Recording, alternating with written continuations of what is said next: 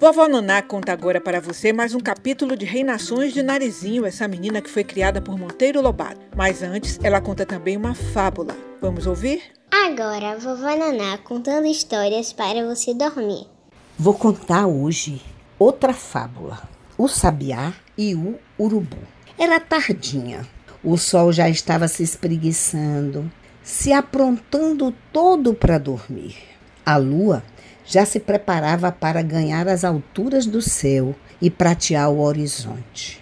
Nesse momento, um sabiá, um pássaro cantor, cantava lindamente num galho de árvore a sua canção.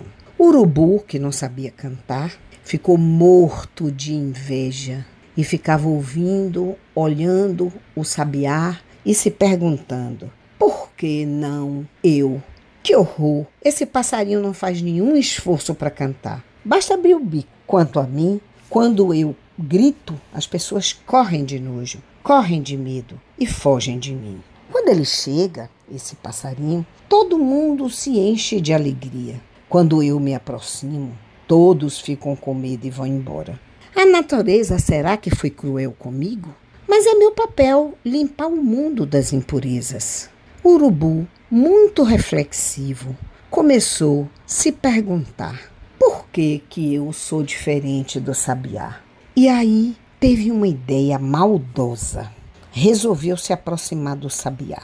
Ao vê-lo, o sabiá e preparou o voo para ir embora. Ele disse: Não, calma, não vou lhe fazer nada, meu amigo. Não tenha medo. Vim apenas para ouvir de perto o seu cantar. E também gostaria de aproveitar para experimentar essa beleza. Vá, continue cantando e encantando a natureza. O sabiá acreditou que não havia maldade no urubu e permitiu que ele se aproximasse e continuou cantando. O urubu traiçoeiro bicou o sabiá, que ficou ferido e doente. O passarinho perguntou então: Por que você fez isso comigo? Por que eu mereci essa maldade? O urubu respondeu: Porque você cantou tão lindamente que me fez perceber o quanto que eu não consigo cantar. E o passarinho então disse: Mas você não consegue fazer outras coisas tão boas para a humanidade quanto o meu canto? Então, ter talento, ter uma habilidade é crime. Nesse momento, eu quero explicar uma coisa para vocês. A inveja é pior dos sentimentos. As grandes tristezas do mundo, na sua maioria, vêm da inveja. A vida não é injusta com ninguém. Todos têm talentos. Talentos são habilidades, jeito de fazer coisas, são qualidades. Que pena que o urubu não percebeu o quanto que ele é importante para a limpeza das impurezas do planeta. É importante a gente estar atento, que cada um tem o seu lugar no mundo. Essa história que eu acabo de lhe contar é uma fábula. E fábula é uma história que nos ensina uma lição.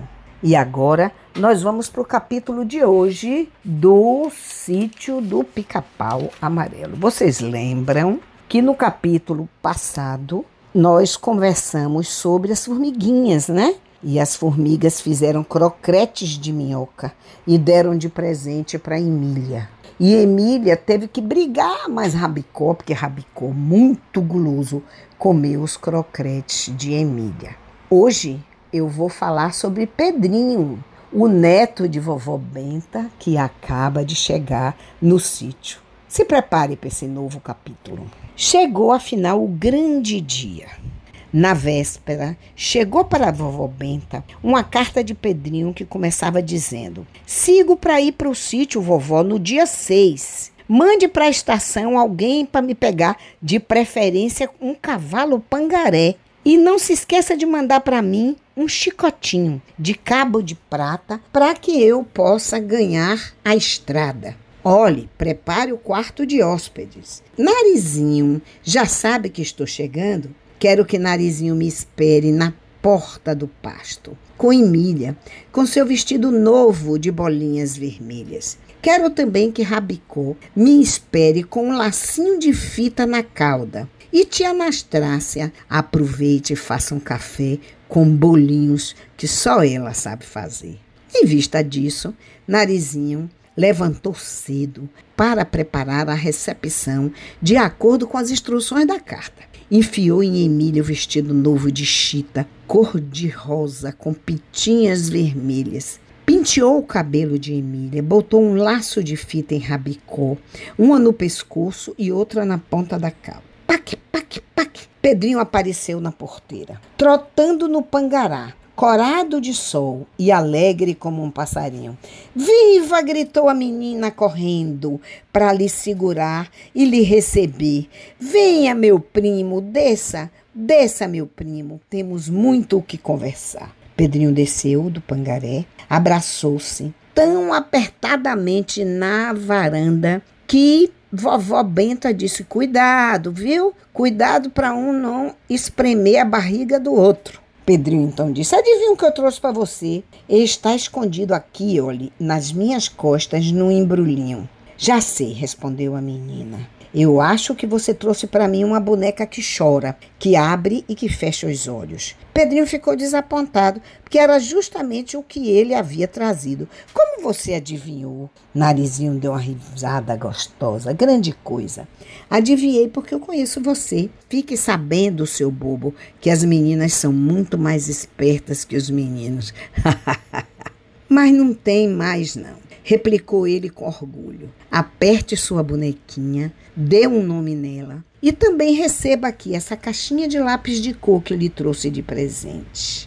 Narizinho, eu quero ver o que é que você vai fazer com esses lápis de cor. Eu quero participar dos seus desenhos. Os presentes dos demais foram distribuídos. Rabicó ganhou uma fita de seda nova para amarrar no seu rabo. Pedrinho deu para vovó uma caixa onde tinha um perfume e um talco. Para a tia Anastácia, ele trouxe uma panela vermelha e um rolo de pastel novo.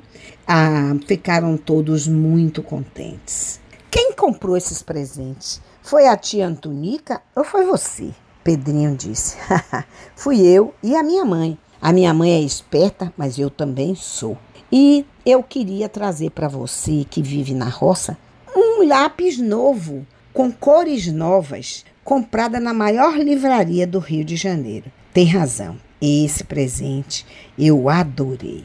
Nesse momento, Dona Benta apareceu na varanda e Pedrinho, abraçado à sua vovó, disse: Daqui a pouco estamos todos reunidos na sala, ouvindo histórias, não é, vovó? Comendo os doces de tia Anastácia, não é, vovó?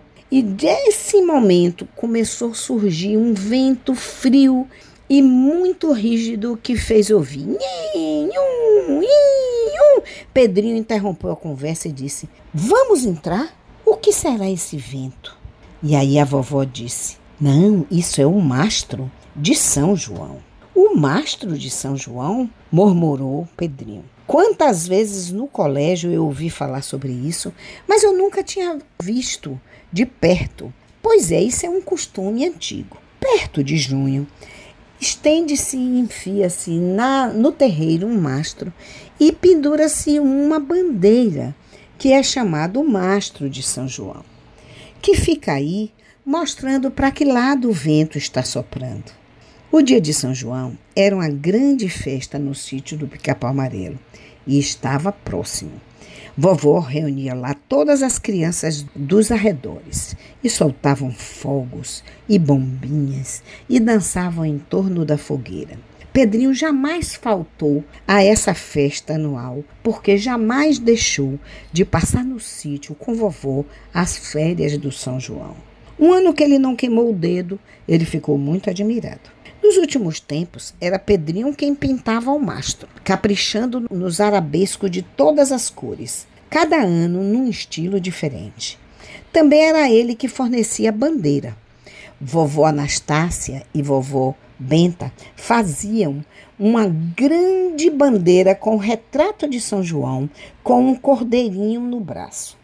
Traziam da cidade depois de percorrer as casas de negócio e as lojas e os armarinhos, fitas, flores, cianinhas, enfeitavam a bandeira de uma maneira linda e ainda colocavam botões dourados e lantejoulas. Está tudo lindo, meu filho. O mastro ainda está com a bandeira do ano passado, mas estávamos esperando você chegar para trocar essa bandeira. Vá brincar com o narizinho, aproveite as suas férias, enquanto eu e Nastácia vamos fazer a bandeira. Os dois primos começaram a correr pelo pomar, aos pinotes. Era debaixo das árvores, trocavam confidências, planejavam as aventuras pelo mundo das maravilhas. O assunto do dia extraordinário era o caso da boneca. Parece incrível, disse Pedrinho. Quando recebi sua carta, contando o que Emília falava, eu não quis acreditar. Mas hoje eu vejo que ela fala mesmo e fala muito bem e é espantoso. No começo, explicou Narizinho, Emília falava atrapalhado e sem propósito. Mas agora ela está bem melhor. A fala dela está muito mais organizada. Quando dá, entretanto, para falar asneiras ou temar, ninguém pode com essa tal boneca. Agora ela é condessa. Pedrinho, condessa? Condessa de quê? Condessa das Três Estrelinhas, nome que ela mesma escolheu. Mas estou com vontade de mudar Condessa é pouco, eu acho que Emília merece ser Marquesa. Marquesa dos Santos. Não, Marquesa de Rabicó. É verdade, podemos fazer de Rabicó um marquês e casar Emília com ele. Eu já venho pensando nisso, diz Narizinho. Mas Emília é muito rebelde e às vezes ela maltrata e não quer saber de Rabicó, principalmente quando os dois disputam comida. Emília é vaidosa, cheia de si, mas eu sei como lidar com ela. Quando chega a ocasião, eu dou sempre um jeito. Terminado o assunto de Emília, começou o assunto do reino das águas claras. Narizinho então contou para seu primo a aventura inteira, aquelas maravilhosas aventuras, despertando em Pedrinho um desejo louco de também conhecer o príncipe escamado. De nada se admirou conforme o seu costume. Tanto ele como Narizinho achavam tudo muito natural. Ele só estranhou que o pequeno polegar tivesse fugido da história. Isso não deixa de me intrigar, disse a ele. Se polegar fugiu, é que a história está embolada. Se a história está embolada, temos que botar para fora e compor outra. Há muito tempo que não ando com essa ideia. Vamos fazer todos os personagens fugirem das velhas histórias para virem aqui combinar conosco novas aventuras? Você não acha isso lindo? Nem fale, Pedrinho, exclamou a menina pensativa. O que eu não deixaria de fazer para escrever uma nova Chapeuzinho Vermelho, uma nova Branca de Neve e pintar lindamente os desenhos com a caixa de lápis de cor que você me trouxe. Eu só queria pilhar um pouco o Aladim da lâmpada maravilhosa para tirar a prosa dele. Juntaram-se os dois e planejaram o que iam fazer para refazer as histórias. E, na verdade, Narizinho e Pedrinho planejavam mil coisas para essas férias, até que tia Anastácia gritou: Meninos, Narizinho, Pedrinho, o café está na mesa os bolinhos, as batatas fritas, os doces e os brigadeiros estavam lá esperando os meninos. E eles correram para casa e foram muito felizes nessas férias que começam. Aqui quem contou essa história foi Naizinha, que agora é vovó Naná, contando história para você dormir. Na sequência dos textos do Reino das Águas Claras. E vamos para a música. Vovó Naná canta Chico Disse. E é para ouvir e ir curtindo o soninho que já vai chegando.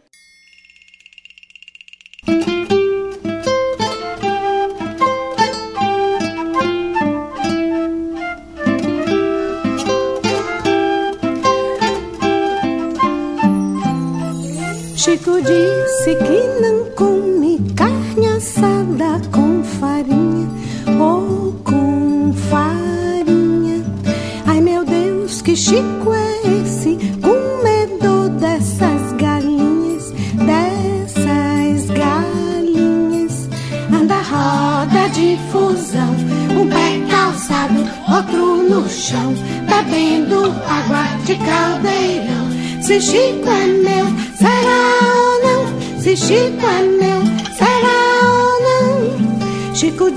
disse que não bebe água fria de burrão ou oh, de burrão.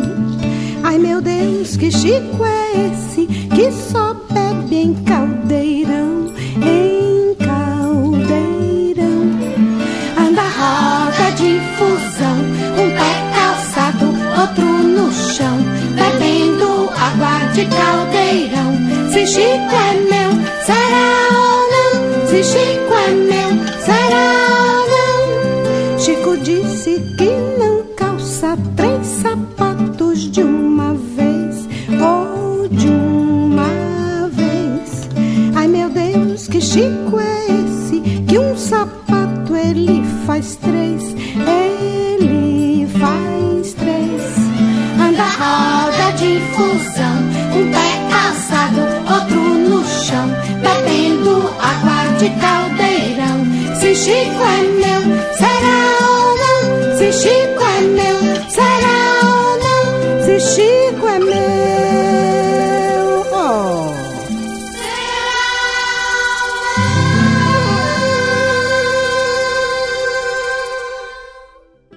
Saiba mais sobre o que vovó Naná faz nos sites cirandandobrasil.com.br e narizinha.com.br ou então no YouTube do canal Vovó Naná.